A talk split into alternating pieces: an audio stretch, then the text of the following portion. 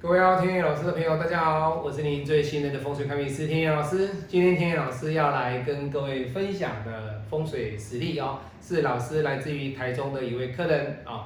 那他本身呢是一位高中老师哦，那他买的这个房子呢，那在台中哦，精华地段哦，精华地段哈，不便宜不便宜哈。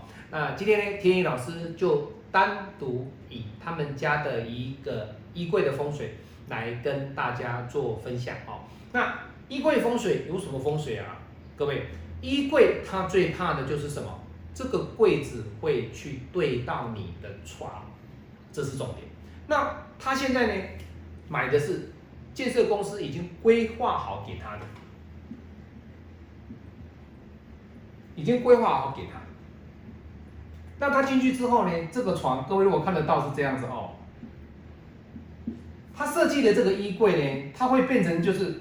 把他的这个衣柜做起来之后呢，会造就了他这个柜子呢，整个去挡住他的这个床的这个视野，造就了他的这个视野呢，他的床跟柜子呢会有一个压逼的一个感受，也就是说，你睡在这边的人呢，这个空间的人他会被这个衣柜呢睡的时候呢，他的。另外一边比较高，但是另外一边是他老婆或者他老公的这个位置，所以相对的这里会比较高。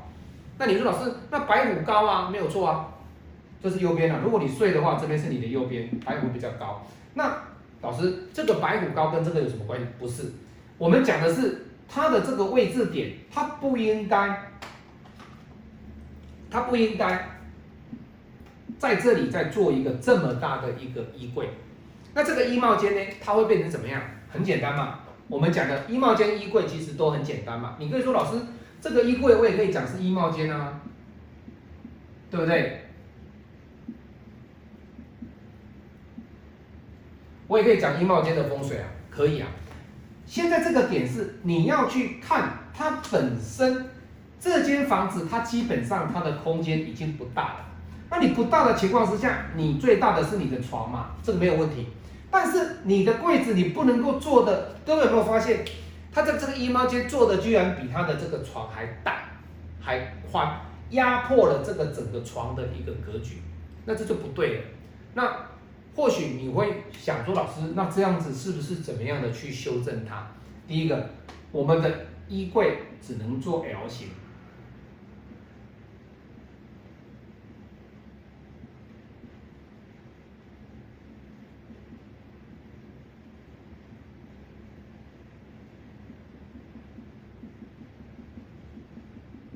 你只能做 L 型，只能这样做。各位，这样感觉是不是完全就不一样？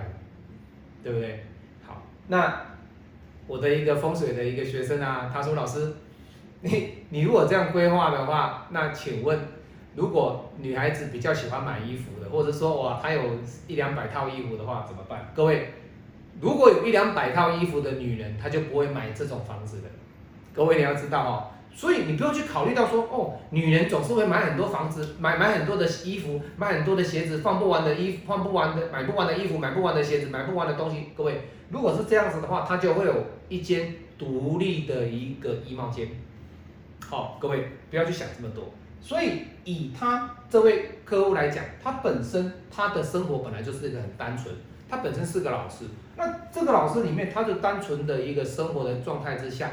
它不需要这么大的一个衣帽间，那相对的啊，这样子的格局跟刚刚各位看到这样的格局是不是会有所不一样？所以我要跟各位讲，就是说，你以天意老师的这个这么多的一个，不管是高级住宅、一般的住宅，他们的一个设计的倾向跟他们的格局上的规划，在风水的角度里面，你要怎么去考量？你？说老师这个位置，如果说他今天他这个是离方，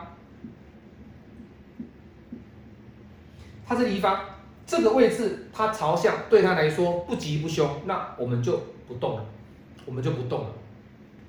他如果说这里是一个对方啊，西方，他说老师这个西方对他来说是喜喜神啊，他不要这样睡，各位不行哦，不行哦，他只能够朝这边睡，因为你不可以把你的床头朝窗户啊，各位这样懂吗？所以不可以这样说，老师，我要去求吉，我要去朝西方睡，不对。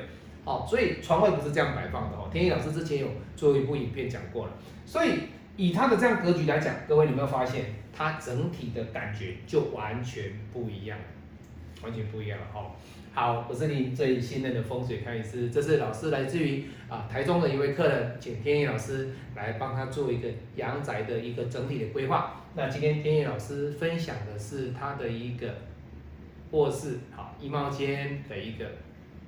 橱柜上的一个风水哦，这个柜子怎么去调整？衣帽间那个柜子的一个橱柜的一个调整哦。那喜欢我的影片，可以帮天意老师做分享、点赞哦！那天野老师也欢迎您加入天野老师的一个风水看运的教学，我们下次再见，拜拜。